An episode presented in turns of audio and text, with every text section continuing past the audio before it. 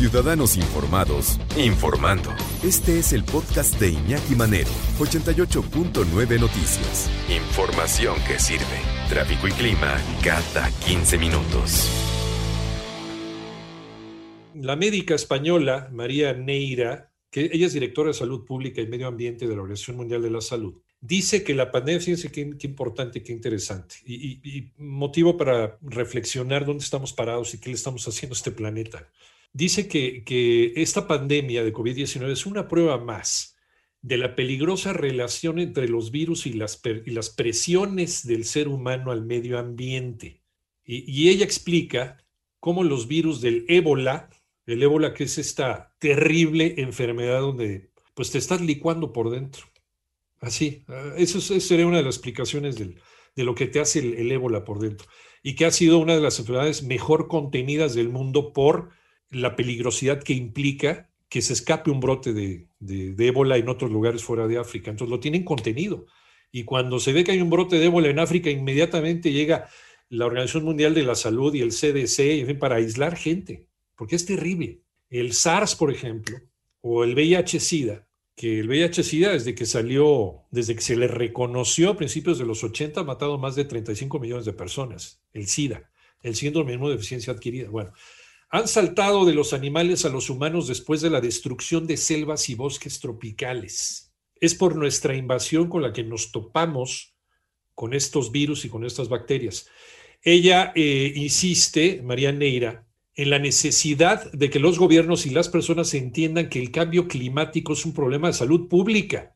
No es una cuestión de ecología o activismo. Ah, está, ah, estás con tu rollo del cambio climático, ya aburres. Pues bueno, es una cuestión de salud pública y probablemente también esta pandemia de COVID-19 haya tenido que ver con el cambio climático. Ahora, van a decir, bueno, el cambio climático es una cosa normal por la que tiene que pasar el planeta Tierra. Sí, pero no tan rápido. Nosotros desde la revolución industrial, desde que empezamos a echar humo por todos lados, desde los finales del siglo XVIII, empezamos a acelerar este, este proceso de cambio climático que la Tierra ha tenido cualquier cantidad de veces desde su formación, nada más que no debería ser tan rápido, ¿no? ¿Por qué? Porque entonces no le das tiempo. Hagan de cuenta que el universo es como un organismo, como un uh, sistema de relojería.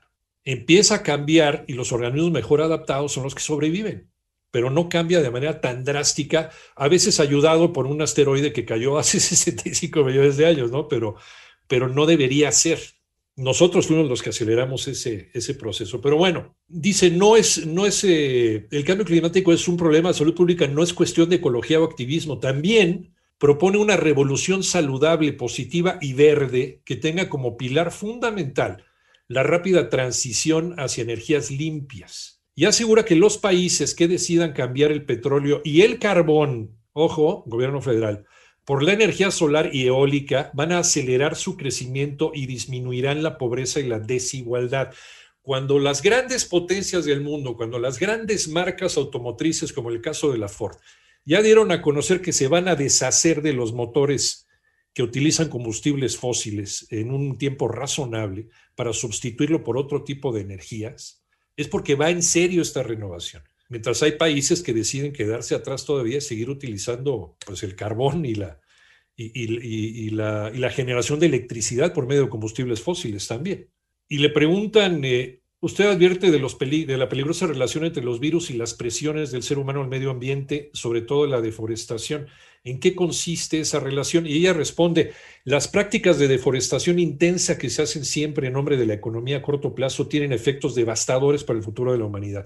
Cuando cortas la selva para reemplazarla por agricultura intensiva y contaminante o poner trenes o cosas así que se les ocurren de repente, los animales que viven en esos lugares donde el hombre no ha entrado sufren profundas transformaciones, aparecen especies con las que no estábamos en contacto y que nos pueden transmitir enfermedades. Pasar de tener una foresta tropical a un cultivo con abonos y pesticidas que nunca habían entrado a esos ecosistemas altera el tipo de vectores que pueden transmitir los virus, o sea, hacen que los virus muten y se conviertan en dañinos para el ser humano. La deforestación, dice esta doctora, es una forma de tumbar esa barrera ambiental entre especies que nos protege de forma natural. Y ahí estamos pagando las consecuencias y luego nos andamos preguntando por qué a nosotros y por qué en este momento. Finalmente somos los causantes de todo lo que nos está pasando. Y creo que desde lo particular, desde lo personal, podríamos ir haciendo nuestra parte.